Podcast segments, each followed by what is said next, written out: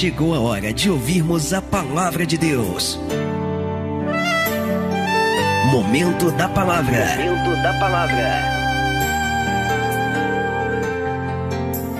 Deuteronômio capítulo 30, verso 19 diz assim a palavra de Deus: Os céus e a terra tomo hoje por testemunhas contra vós, de que te tenho proposto a vida e a morte, a bênção e a maldição.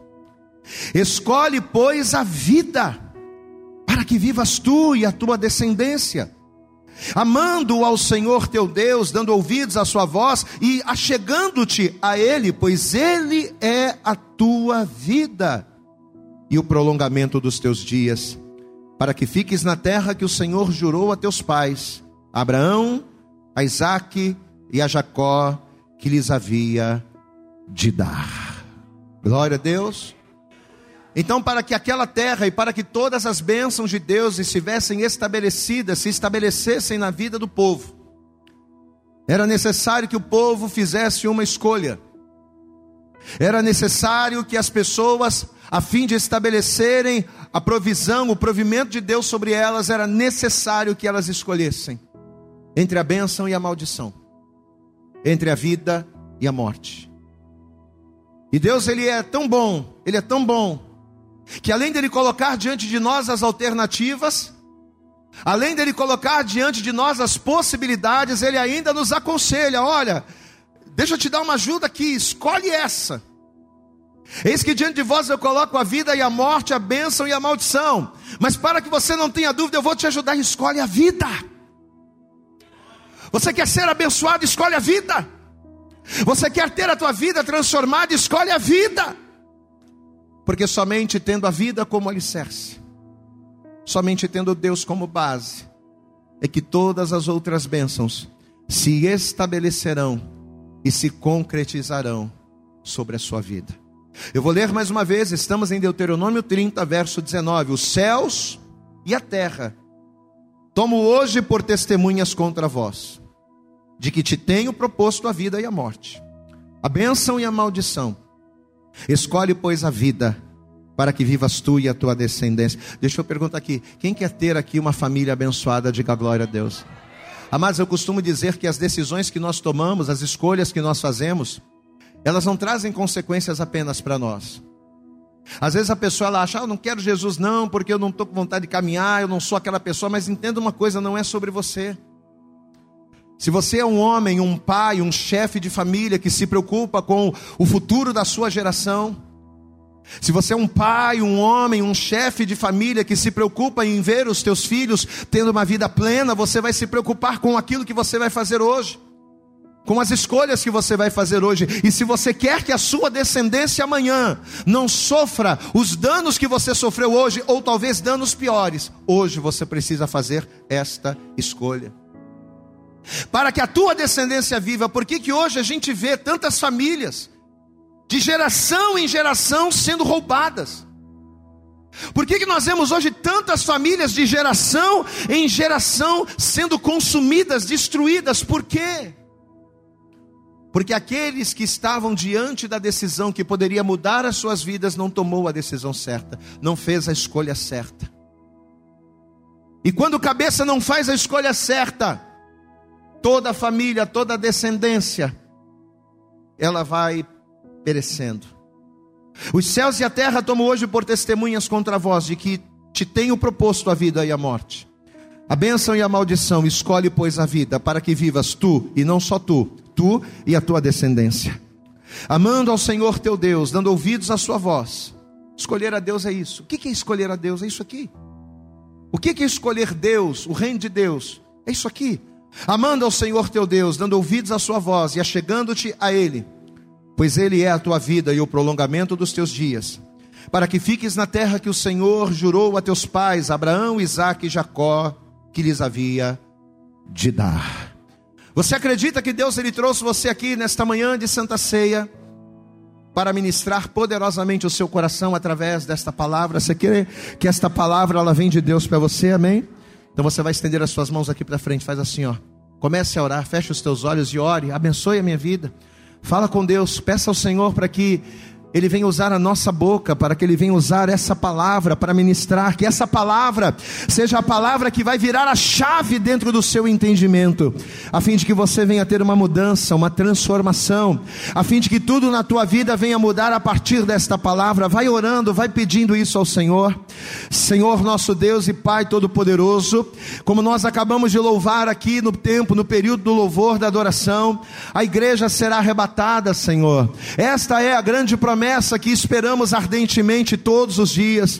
Ó Deus, mas para que possamos ser um daqueles que vão subir contigo, precisamos aqui na terra fazer escolhas, precisamos aqui na terra tomar decisões. Ó Deus, e nesta manhã o Senhor vai nos ministrar, nos ensinar, a fim de que venhamos tomar as melhores decisões, a fim de que venhamos fazer as escolhas corretas, para que possamos, como consequência dessas escolhas, colher o melhor de Ti.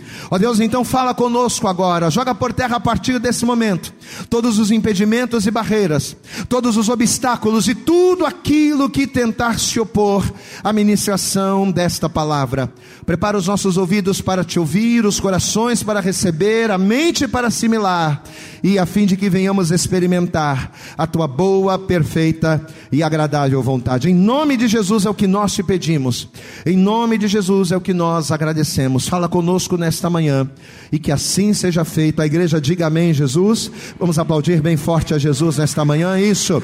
Mas eu tenho melhor, abra também a tua boca, com as mãos aplauda e com a boca diga glória, glória, glória a Deus. Fala conosco, Senhor.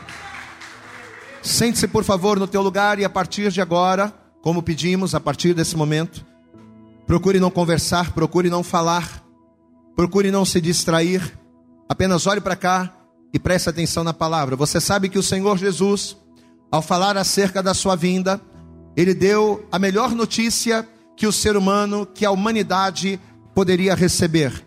Jesus ele disse o seguinte, em João, no capítulo de número 10, no versículo de número 10, ele disse: Eu vim para que todos, diga glória a Deus. Eu não vim para alguns, eu não vim para uma parte, mas eu vim para que todos, sem exceção, tenham vida e a tenham com abundância. Então, em outras palavras, trocando em miúdos, Jesus estava dizendo que, ainda que na caminhada nós tenhamos dores, ainda que na caminhada nós é, colhamos sofrimentos, dores, lutas, ainda que na caminhada vejamos mortes, Jesus ele estava garantindo que ele é a nossa vida. Levanta a tua mão para o céu e diga: Jesus. Eu quero que você repita, participe, diga: Jesus é a minha vida. Jesus estava garantindo que Ele é a vida, que Ele é a provisão de vida, de paz, Ele é a provisão de saúde, de longevidade para o homem. Então, daí, o que, que a gente conclui? Que por mais talentos ou por mais habilidades que uma pessoa possa ter, por mais capacitada humanamente falando que uma pessoa possa ser, essa pessoa jamais, de maneira alguma, conseguirá conquistar ou evoluir ou prosperar apenas pelos seus próprios atributos. Uma vez que Jesus é a nossa vida, uma vez que Jesus é tudo o que precisamos, uma pessoa sozinha, ela não é capaz, pelos seus atributos limitados, de conseguir aquilo que só Jesus pode nos dar.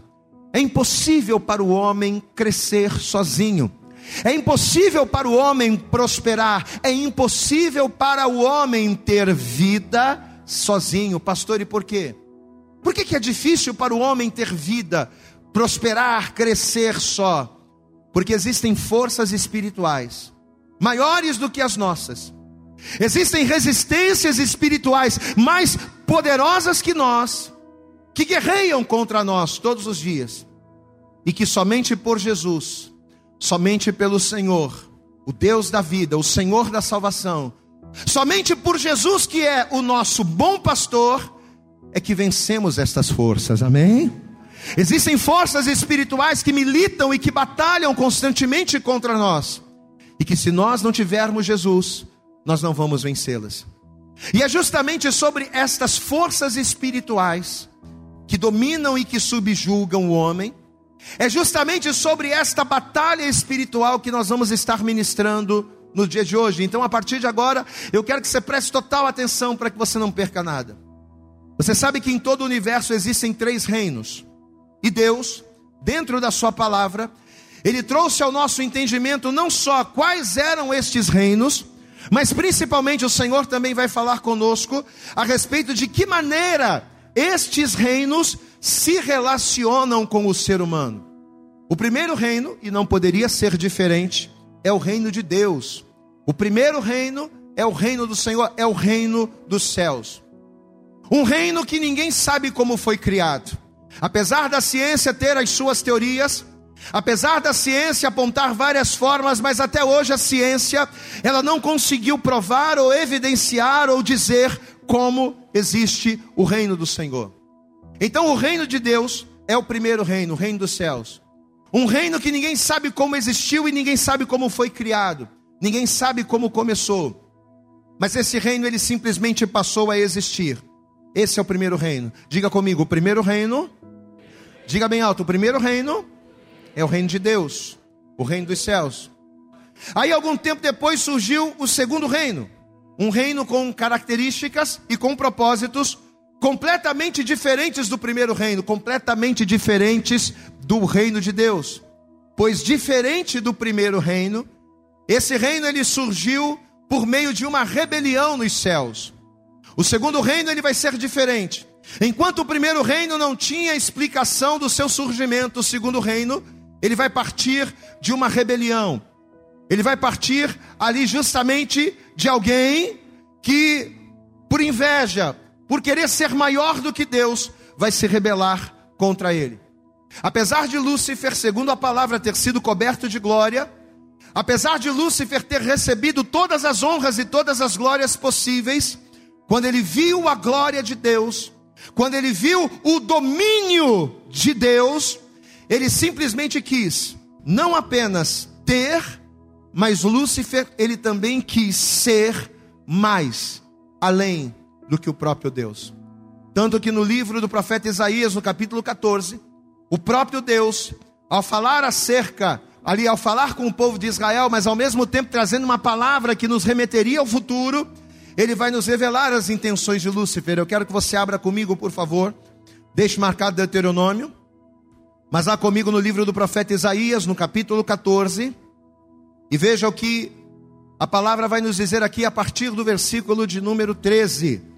Livro do profeta Isaías, capítulo 14, verso 13, diz assim: E tu dizias, no teu coração: Ah, eu subirei ao céu, acima das estrelas de Deus, exaltarei o meu trono, e no monte da congregação me assentarei aos lados do norte, subirei sobre as alturas das nuvens, e serei semelhante ao e serei semelhante ao então, justamente para cumprir esse intento, justamente para pôr em prática este plano, o que que Lúcifer vai fazer?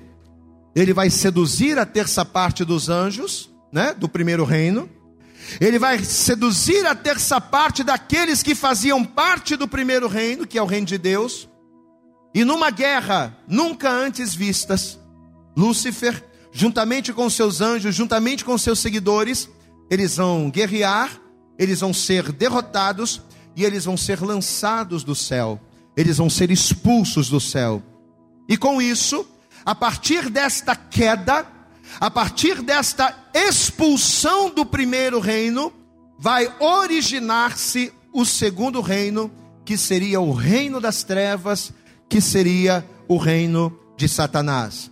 Então, o primeiro reino é o reino de Deus, um reino que não se sabe como, mas ele simplesmente passou a existir. O segundo reino, o reino das trevas, um reino originado da cobiça, um reino originado da traição.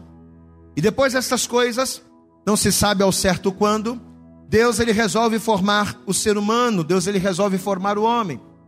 E ao formar o homem, Além dele fundar com isso o terceiro reino, que seria o reino dos homens, Deus ele vai transferir toda a autoridade deste terceiro reino para o próprio homem. Então, na verdade, quando Deus ele forma o homem, ele não só forma o ser humano, mas o próprio Deus vai criar o terceiro reino. De maneira que o homem estivesse à frente dele. Tanto que no Salmo 115, a palavra de Deus ela diz lá, Salmo 115, versículo 16, que os mais altos céus são do Senhor, mas a terra deu o Senhor aos filhos dos homens. Diga glória a Deus. Então, os mais altos céus pertencem a quem? Ao primeiro reino, pertencem a Deus. Mas Deus ele vai pegar a terra com toda a sua essência e ele vai transferir a autoridade desta terra que pertence ao primeiro reino, Deus iria transferir esta autoridade para o homem. Então, segundo o salmista, ao dar a terra aos filhos dos homens, o que é que Deus estava fazendo?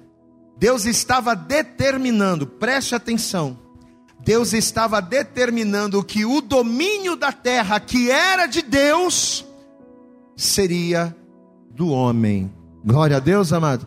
Tanto que o próprio Deus vai dizer: domine sobre os peixes do mar, domine sobre as aves dos céus, sobre todo animal, sobre todo réptil, sobre tudo que se move que se move na terra. Então a terra, ela vai ser dada por Deus ao homem. É como um contrato de locação. Por exemplo, vamos pegar o exemplo daqui desse imóvel. Nós podemos fazer o que a gente quiser aqui. Se eu quiser derrubar aquela parede, eu posso derrubar. Se eu quiser fazer uma obra aqui, eu posso derrubar. Eu posso fazer qualquer coisa aqui, apesar de não ser o dono. Mas eu tenho um contrato com o dono, e nesse contrato, nesse acordo, foi estabelecido pelo dono que eu teria autoridade para fazer qualquer coisa no imóvel. Glória a Deus, amado. Foi uma autoridade concedida, mas existe um dono. Mas esta autoridade foi dada a mim. A mesma coisa acontece com o homem. Em Gênesis, no capítulo 1, vamos abrir lá para a gente ter uma, um entendimento claro disso. Gênesis, no capítulo 1, no versículo de número 27, um texto tão conhecido, mas que complementa aquilo que estamos falando. Gênesis capítulo 1, versículo de número 27 diz assim a palavra: E criou Deus o homem, a sua imagem, a imagem de Deus o criou, homem e mulher os criou, e Deus os abençoou, e Deus lhe disse: Frutificai, multiplicai-vos, enchei a terra, sujeitai-a e dominai, diga glória a Deus, dominai sobre os peixes do mar, sobre as aves dos céus e sobre todo o animal que se move sobre a terra. Então Deus ele vai formar o homem e ele vai entregar a terra para o homem, para que o homem a dominasse. Então o terceiro reino, o reino dos homens, teria como característica principal o domínio do homem sobre a terra. Quem está entendendo até aqui, diga glória a Deus. Só que vamos nos aprofundar um pouquinho mais. O primeiro reino, que é o reino de Deus, ele é e sempre foi autossuficiente. Repita comigo: o reino de Deus é autossuficiente. Pastor, e por que que o reino de Deus ele é classificado como autossuficiente? Muito simples. Porque o reino de Deus ele nunca precisou de nada para existir. Ele nunca dependeu de nada para se expandir e ele tem tudo. Amém? Então o reino de Deus ele é autossuficiente por quê? Porque ele não depende de nada para existir. Ele simplesmente existe. Ele simplesmente é. Ele simplesmente está. Ele é autossuficiente porque não depende de nada para existir. Ele nunca dependeu de nada para expandir, ou seja, para crescer. Ele cresce naturalmente. Por mais que muitos homens tenham se levantado sobre a terra na tentativa de acabar com o reino de Deus, por mais que homens tenham se levantado de geração em geração, na tentativa de diminuir o reino de Deus, quanto mais se levantavam contra, mais ele crescia a favor, porque ele não depende de homens e não depende de circunstâncias, ele simplesmente cresce. E ele é autossuficiente porque ele tem tudo. Não existe falta no reino de Deus. Então, essas são as características do primeiro reino. Ele é autossuficiente porque ele nunca dependeu de nada para existir, de nada para crescer, e ele tem tudo. Tudo que você imaginar, o reino de Deus tem. Já o segundo reino, que é o reino das trevas, o reino de Satanás, já é diferente. Enquanto o primeiro reino, o reino de Deus, não precisou de nada para existir, o segundo reino, como nós já vimos, ele foi gerado de quê? De um levante. Ele foi gerado de uma inveja. Ele foi gerado de uma rebelião e, consequentemente, do pecado. E justamente por ter sido gerado como fruto do pecado, ele não possui nada. Ou melhor, ele até tem. Só que tudo que o reino das trevas tem, tudo que o reino das, terra, das trevas conquista e adquire é roubado. Tudo que o reino das trevas tem é fruto de um roubo. Enquanto o reino de Deus é autossuficiente e tem tudo, tudo que o reino das trevas tem é arrancado de alguém, é tirado de algum lugar ou de alguma coisa. Então, só por aqui, só por esses detalhes, já dá para a gente perceber o enorme abismo que separa o reino de Deus e o reino das trevas. Olha quanta diferença, e diferenças gritantes. Diferenças que só nos fazem entender que a melhor escolha é Deus. Por que, que eu vou depender de um reino que nasceu de uma rebelião, se eu posso depender de um reino que simplesmente existe? Por que, que eu vou depender de um reino cuja base é o engano, cuja base é o roubo, se eu posso depender de um reino cuja base é o amor? Então, só por aqui a gente percebe o enorme abismo que separa o reino de Deus e o reino das trevas. Só que aí, entre esses dois reinos, que já existiam muito antes do ser humano, entre esses dois reinos, o que, que vai acontecer? Deus vai criar o homem, diga glória a Deus. No meio dessa treta, Deus ele vai criar o ser humano. Só que ao criar o homem, Deus vai dar a esse homem, através do livre arbítrio, o poder de definir quais características e principalmente sobre quais princípios o seu reino, o reino dos homens, o terceiro reino, estaria fundamentado. Deus vai dar ao homem o direito dele escolher sobre quais fundamentos o seu reino, o reino dos homens, estaria firmado. Pastor, por quê? Vamos entender. O reino dos homens não seria autossuficiente. O reino dos homens, ele não seria autossuficiente a ponto dele ter as coisas por si só. O reino dos homens seria menor. O reino dos homens seria um reino dependente.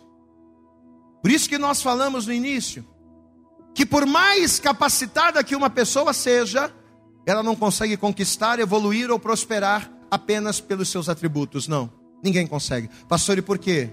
Porque existem forças, existem oposições que batalham contra nós. Em Romanos, no capítulo 7, a partir do versículo 22, o apóstolo Paulo ele vai dizer: Pois segundo o homem interior, eu tenho prazer na lei do Senhor. Glória a Deus, amado. Segundo o homem interior, eu tenho prazer na vontade, eu tenho prazer na lei de Deus, mas eu vejo nos meus membros uma outra lei. Eu vejo em mim um outro governo que batalha contra a lei do meu entendimento, a fim de me prender debaixo da lei do pecado. Então o que, que Paulo está falando aqui?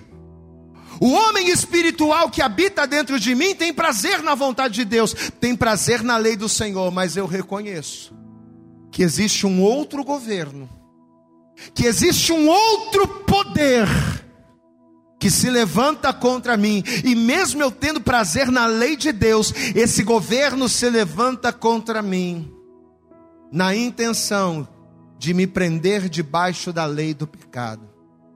Paulo está falando de quê? Paulo está falando do prazer que nós temos do reino de Deus por termos sido formados por Deus. Mas ao mesmo tempo ele está falando da resistência de Satanás, que por ser o enganador se levanta contra tudo aquilo que se chama Deus. Então, apesar do homem interior, apesar do homem espiritual ter prazer na lei, ter prazer no governo de Deus, existe uma outra lei. Existe um segundo reino. Existe um segundo comando, uma segunda força que trabalha na tentativa de subjugar o homem. Dia e noite, 24 horas por dia, trabalhando para tirar de nós aquilo que Deus colocou. Trabalhando para tirar de nós a palavra que Deus nos semeou.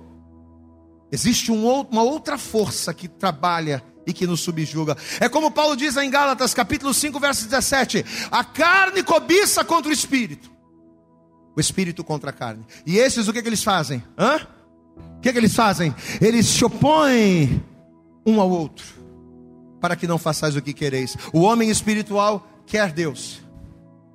O homem interior quer a lei de Deus. O homem interior, ele quer o reino de Deus. Mas existe uma outra força de um outro governo, de um outro reino, que muitas das vezes acaba nos subjugando. E por que, que essas forças se opõem? Porque os únicos modelos de reino que o homem teria para se espelhar seriam ou o primeiro reino, que é o reino de Deus, ou o segundo reino, que é o reino das trevas. O reino dos homens é um reino dependente. E diante de nós nós temos que escolher sobre qual fundamento, sobre quais reinos vamos fundamentar a nossa vida. E é justamente aqui que a gente vai cair naquele texto que a gente leu em Deuteronômio. Volta para o texto inicial comigo.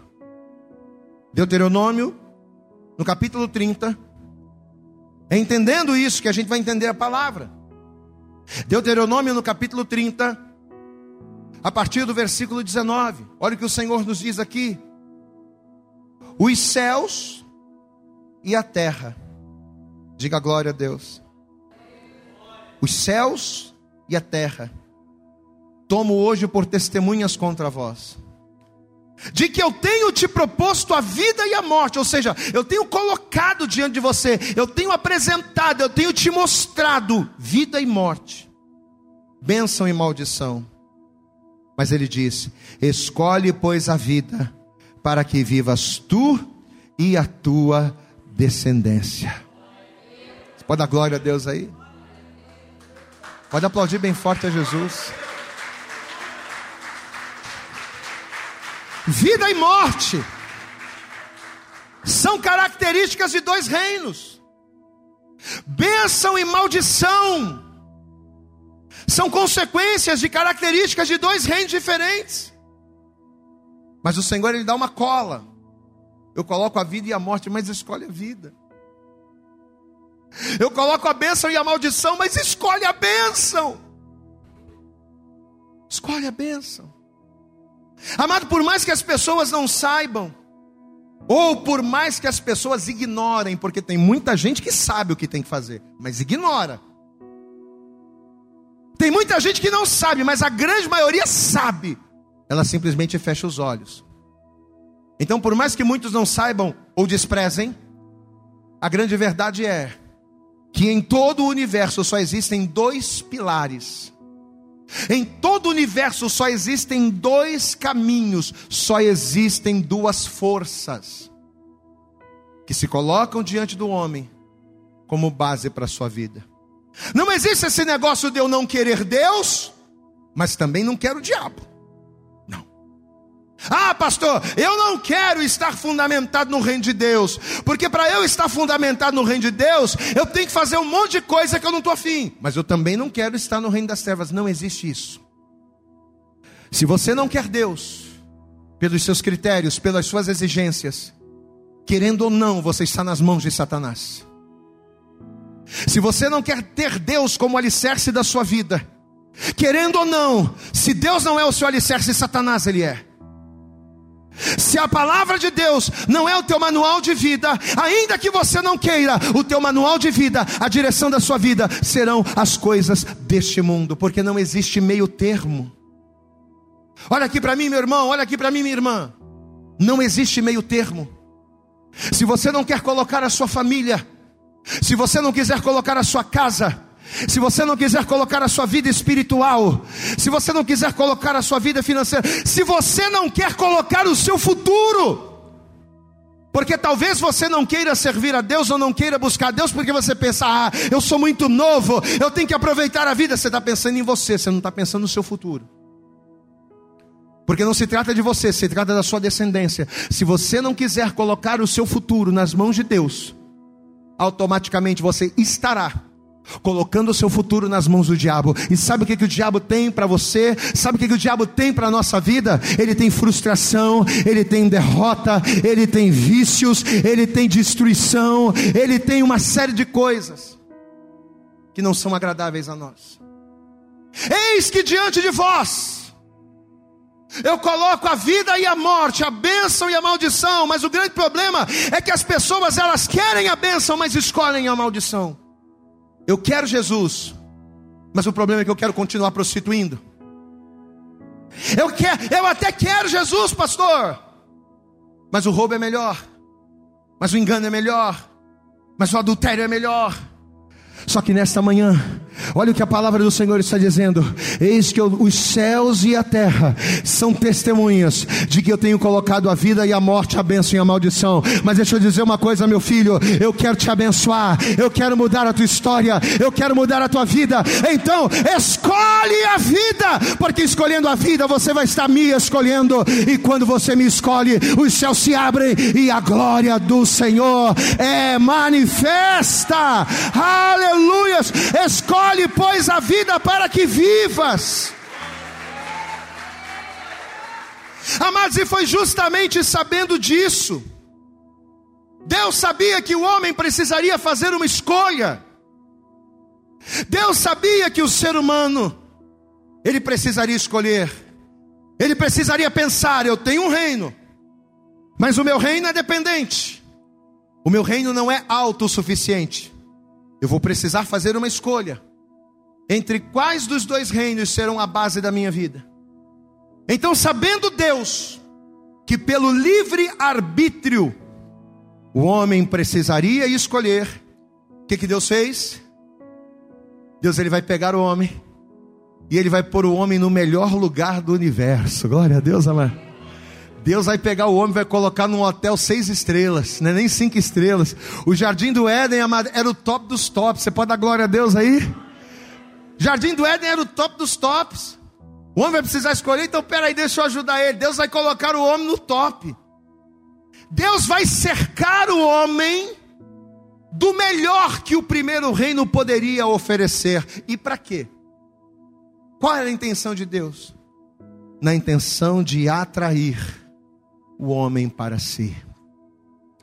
Eu vou te dar o melhor. Eu vou cuidar da sua casa. Você vai ter domínio. Você vai ter trabalho.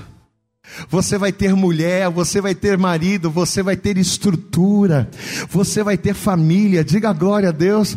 Tudo que o homem tinha no jardim, eu vou te cercar com as melhores coisas. Deus deu tudo para o homem. Deus deu casa, comida e roupa lavada. Diga glória a Deus tudo na intenção de atrair o homem, só que enquanto Deus, enquanto Deus, na intenção de atrair, vai dar ao homem o melhor, Satanás, por não ter nada para oferecer, porque tudo que ele tem é roubado, o que, que Satanás vai fazer? Enquanto Deus vai dar o melhor, Satanás vai usar a astúcia. Satanás vai usar o engano. Peraí, peraí. Quer dizer que Deus disse que você não pode tocar nessa árvore, porque se você tocar na árvore você vai morrer? Não. Isso é conversa de Deus. Você não vai morrer, não, pai. Pode tocar lá. É que Deus não quer que seus olhos se abram. Porque quando você tocar lá, seus olhos vão se abrir. E você vai ter conhecimento. Você não vai morrer, não, fica tranquilo. Satanás, sem nada para oferecer, vai conseguir do homem aquilo que Deus, dando tudo para ele, não vai. Olha que coisa triste. Deus deu tudo para o homem. Satanás não deu nada para o homem. Mas Satanás, sem nada, vai conseguir do homem aquilo que Deus, dando o melhor para ele, não conseguiu. Às vezes a gente rejeita o melhor de Deus por promessas falsas. Que coisa triste. Às vezes a gente rejeita o melhor de Deus por ilusões de uma vida sem Deus, de uma vida melhor sem Deus. Às vezes a ilusão de uma vida melhor sem Deus, a ilusão de uma vida prazerosa sem Deus, a ilusão de uma vida perfeita sem Deus, acaba muitas das vezes nos tirando da promessa do melhor de Deus para as nossas vidas. Amados, infelizmente, como nós todos sabemos aqui, vai ser justamente em cima da única coisa que Deus não deu. Deus ele vai dizer para o homem: Adão, dá uma olhada aqui, ó. De todas as árvores do jardim você vai comer livremente, tá, tá liberado, liberou geral, tá regado para você, ó. É tudo seu. Come tudo. Tudo isso aqui é seu. Porém, você está vendo essa árvore aqui? Nessa tu não mexe. Tá tudo liberado, mas essa aqui você não toca. Porque no dia em que dela comeres, o que, que acontece? Certamente morrerás. Amém? Na única coisa que Deus não deu, o diabo, mesmo sem ser dono de nada, naquela única coisa ele vai conseguir enganar o ser humano. E sabe o que, que Satanás conquistou com isso? Sabe o que, que Satanás conseguiu com isso? Ele conseguiu derrubar a criação de Deus e tomar do homem a autoridade que Deus havia dado sobre o reino dos homens. Deus deu autoridade ao homem sobre o reino dos homens. Mas com esse engano e com esse pecado, o diabo vai tirar do homem a autoridade que ele tinha. Então, a partir de agora, o homem que nasceu para dominar, vai passar a ser dominado. O homem que nasceu para dominar sobre o mal vai ser dominado pelo mal. Por que tem tanta gente dominada pelos vícios? Por que tem tanta gente dominada pela prostituição? Por que tem tanta gente dominada pela pornografia? Por que tem tanta gente dominada por tanta coisa que não presta? Pastor, eu não consigo parar, pastor. Eu amo a Deus, eu quero servir a Deus, mas eu não consigo. Por quê? Porque está debaixo do domínio das trevas. E esse domínio aconteceu lá no jardim quando o homem caiu. A partir desse momento, o homem que nasceu, olha aqui para mim, meu irmão, a gente nasceu para dominar. Você nasceu para dominar as situações adversas. Você nasceu para dominar as situações contrárias. Você nasceu para dominar o caos. Mas muitas das vezes, os nossos pecados, ao entregar o domínio da nossa vida para Satanás, acaba fazendo com que ao invés de dominar, sejamos dominados. Então, a partir de agora, o homem que nasceu para dominar passaria a ser dominado. E por quê? Por quê? Porque o terceiro reino, que foi determinado por Deus para ser estabelecido pelo homem, por causa do pecado, estava nas mãos de Satanás. O reino dos homens estava nas mãos de Satanás. Aquilo que Deus formou para nós, nós pegamos e entregamos nas mãos do maligno. Só que Deus não estava disposto a permitir que a coisa ficasse desse jeito. Deus disse: não, não, não, não era para ser assim. Vamos mudar essa história aí. E justamente para mudar essa história, justamente para mudar esse quadro, o que, que Deus ele vai fazer? Todos nós já sabemos isso aqui. Ele vai enviar um Salvador. Aleluias! Ele vai enviar um Salvador, Cordeiro de Deus para nos livrar, para nos limpar, para nos purificar, para perdoar os nossos pecados, para tirar das mãos do diabo as chaves da morte e a chave do inferno. Diga glória a Deus. Tudo isso, segura, segura. Tudo isso a gente sabe. Por que, que Jesus ele veio a esta terra? Para tirar a nossa vida do domínio das trevas para restabelecer o plano de Deus. Tudo, tudo, isso, tudo isso a gente já sabe. Só que além de fazer todas as coisas, além de nos lavar, além de nos limpar, além de nos purificar, além de perdoar os nossos pecados, quando Jesus ele veio, ele veio para realizar uma outra tarefa fundamental que está lá em Colossenses e eu quero que você abra comigo. Vamos lá. Colossenses no capítulo 1. Olha o que a palavra diz aqui. Jesus ele veio para perdoar os meus pecados. Jesus ele veio para me salvar da morte. Jesus ele veio para tirar de sobre mim toda a condenação. Mas olha para aqui, Jesus também veio. Colossenses capítulo 1. Quem encontrou, diga glória a Deus aí. Versículo de número 12. Segura. Colossenses capítulo 1, verso 12 diz assim: "Dando graças ao Pai, que nos fez idôneos para participar da herança dos santos na luz, o qual nos tirou da potestade potestade, nos tirou do reino, nos tirou do governo das trevas e nos transportou para o reino do Filho do seu amor. Aplauda bem forte a Jesus. Jesus nos tira do reino de Satanás e nos leva para o reino de Deus. Aleluias! Aqui está o grande detalhe desta palavra. Porque a morte de Jesus, o sacrifício de Jesus, não só nos salvaria dos pecados, não só nos livraria da morte, mas o sacrifício de Jesus restabeleceria o plano original de Deus para nós. E qual era o plano original de Deus para o homem?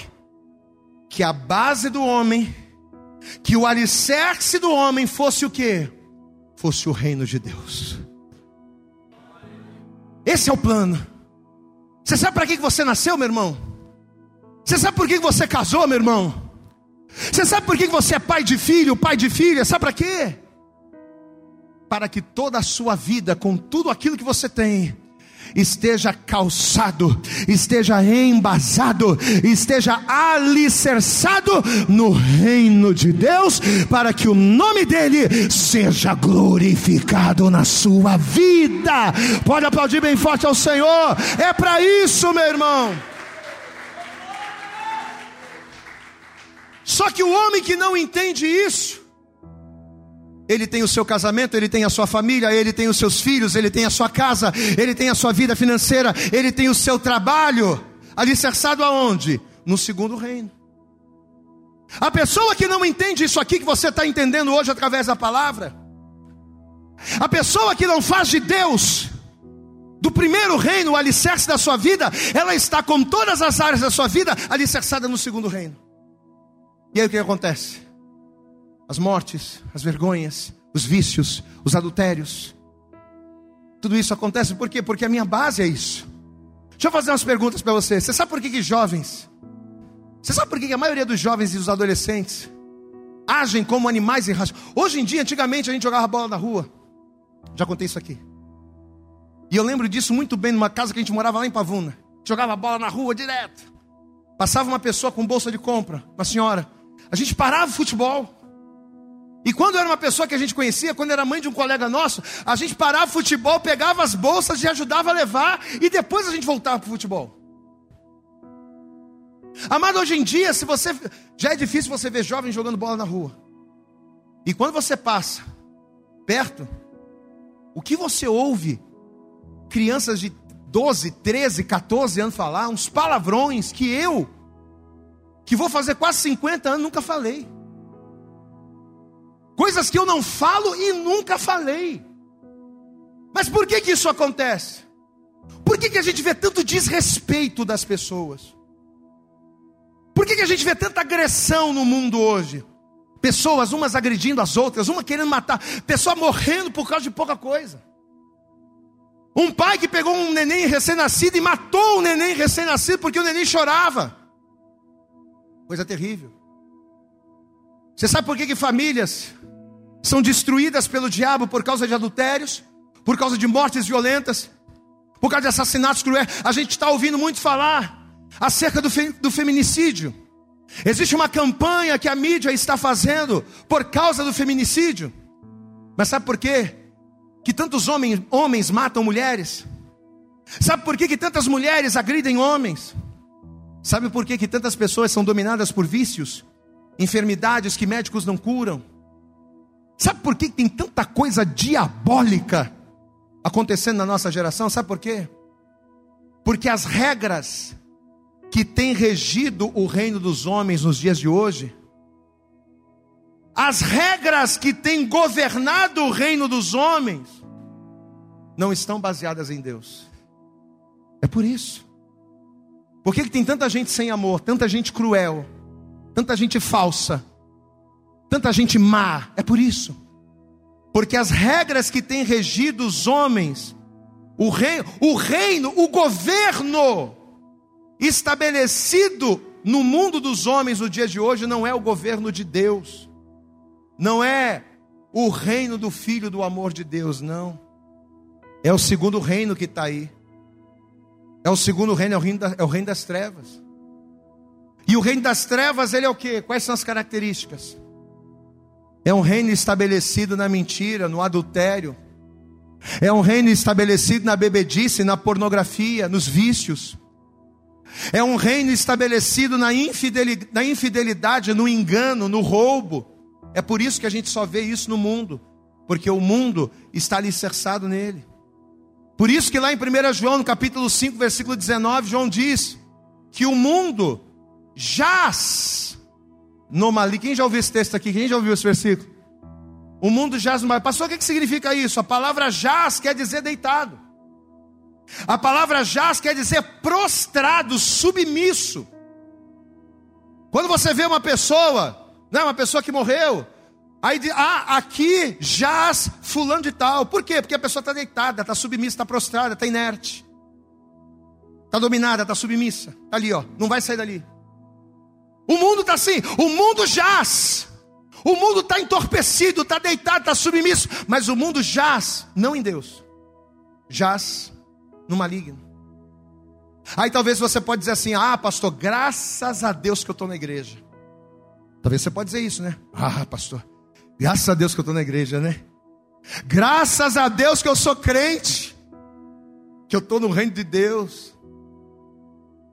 Não, não é bem por aí. Porque uma coisa é você estar tá na igreja. Uma coisa é você congregar, é você colocar louvor na sua casa, você ouvir a palavra. Agora, outra coisa é o reino de Deus estar estabelecido em você. Quantas e quantas pessoas que congregam na igreja, mas não têm o reino estabelecido na sua vida? É só você olhar para a casa dela. É só você olhar para o trabalho dela. É só você olhar para a vida dela. Pessoa está na igreja, mas o reino está em você? Não. É os frutos. Não é pelos frutos que a gente conhece a árvore. É os frutos, amado. É fruto. Não adianta eu estar na igreja o reino de Deus precisa estar estabelecido em mim. Quantas e quantas pessoas estão na igreja, mas que por mentirem. Você sabia que tem mentiroso dentro da igreja? Quem sabia que levanta a mão? Tem. Tem mentiroso, gente que mente dentro da igreja. Tem gente que adultera dentro da igreja. Tem gente que prostitui dentro da igreja. Tem gente que rouba rouba aos homens e rouba a Deus. E está dentro da igreja. Ah, mas essa pessoa ela pode estar tá dentro da igreja. Mas como é que ela está? Ela jaz no maligno. Está deitada, está dominada. Estar na igreja, entregar a vida para Jesus, carregar a Bíblia debaixo do braço, trabalhar na igreja, não tem nada a ver com o reino de Deus estar estabelecido em mim. Eu posso não ter nenhuma ocupação na igreja. Eu posso não ter nenhum trabalho. Eu posso ser uma pessoa simples. Mas, se eu vivo a palavra de Deus, se a minha vida e a minha família estão na palavra de Deus, se o que rege a minha vida não é o meu coração ou os meus desejos, mas se o que rege a minha vida é a palavra de Deus, se eu caindo na terra como um grão de trigo, se eu morro, pode ter certeza que morrendo todos os dias, matando todos os dias a minha vontade, em Deus eu vou produzir muito fruto. Pode aplaudir bem forte ao Senhor, meu amado. Se o grão de trigo caindo na terra não morrer, fica só. Se o grão de trigo caindo da terra não morrer, ele fica só. Mas ele tem que morrer, porque é quando ele morre que ele produz fruto. Enquanto eu não matar a velha criatura, enquanto eu não me levantar da inércia que o segundo reino me proporciona, enquanto eu não me levantar e não me posicionar, enquanto eu não escolher, eis que diante de vós Coloco a bênção e a maldição, a vida e a morte. Amém? Estabelecer em mim o reino de Deus. Não é querer estar na igreja ou querer fazer as coisas de Deus. Mas é eu, em primeiro lugar, querer mudar de vida. Sabe quando é que você tem a prova de que você está no reino de Deus? Quando você olha para você, quando você se olha no espelho e diz: não estou gostando do que eu estou vendo, eu tenho que mudar. Amém? O nosso espelho é a palavra. Assim como você acorda de manhã e olha no espelho, e você vê no espelho o reflexo da sua face. Quando você abre a palavra e olha para ela, você vê na palavra o reflexo daquilo que Deus ele tem para você. E se o reflexo, se a palavra não bate com o que você tem vivido, não bate com quem você tem sido, isso é a prova viva de que alguma coisa precisa ser feita. Estabelecer o reino de Deus em mim é eu dizer, eu preciso mudar de vida. Estabelecer o reino de Deus não é usar a igreja como capa para esconder os meus pecados ou aliviar a minha consciência, porque tem pessoas que acham que o fato dela estar tá na ah não, mas eu, eu sou todo errado, mas eu estou na igreja, ufa. Estar na igreja não é para você aliviar a sua consciência, não. Mas estar no reino, estar em Deus, é você estar na igreja para trazer luz aquilo que há em trevas na sua vida. Pastor, meu casamento está em trevas. Minha vida profissional, minha vida familiar, a minha vida pessoal. Eu sou uma pessoa. Minha vida espiritual está em trevas. Eu quero estar no reino. Então você tem que entregar a vida para Jesus, você tem que caminhar, mas você tem que dizer, Senhor, diante de, eu coloco diante de Ti as minhas limitações. Eu não quero mais ser essa mesma pessoa. 1 João, para a gente finalizar. 1 João, no capítulo de número 1. Primeira epístola de João, no capítulo 1. Olha o que a palavra vai nos dizer aqui. Vira para essa pessoa que está ao teu lado diga para ela: Não falei. Vira para a pessoa que está ao teu lado e fica para ela: Não falei. Que Deus ia te pegar. a todos nós, mano. Aleluias. 1 João, capítulo 1. Se você encontrou, diga glória a Deus. Olha o que diz aqui o versículo 5. E essa é para a gente finalizar. 1 João capítulo 1, verso 5. Diz assim a palavra. E esta é a mensagem que dele ouvimos e vos anunciamos: que Deus é luz e não há nele trevas nenhumas. Glória a Deus não há trevas em Deus. Versículo 5. Ou melhor, versículo 6. Se dissermos que temos comunhão com Ele e andarmos em trevas, mentimos e não praticamos a verdade. Mas, se andarmos na luz, como Ele na luz está, temos comunhão uns com os outros, e o sangue de Jesus Cristo o seu Filho nos purifica de todo o pecado. Você pode dar glória a Deus. O sangue de Jesus na nossa vida. O sangue de Jesus na nossa vida. É através do sangue que a gente define, que a gente escolhe onde a gente quer estar. É através do sangue sobre a nossa vida que nós vamos ser lavados, resgatados do império das trevas, trazidos para o reino de Deus. É através do sangue de Jesus que não estaremos mais jaz no maligno, mas estaremos de pé na presença do Senhor. Mas tudo depende de uma decisão, de uma escolha. Eis que diante de vós, os céus e a terra dou como testemunha que diante de vós pus a vida e a morte, a bênção e a maldição. É com você.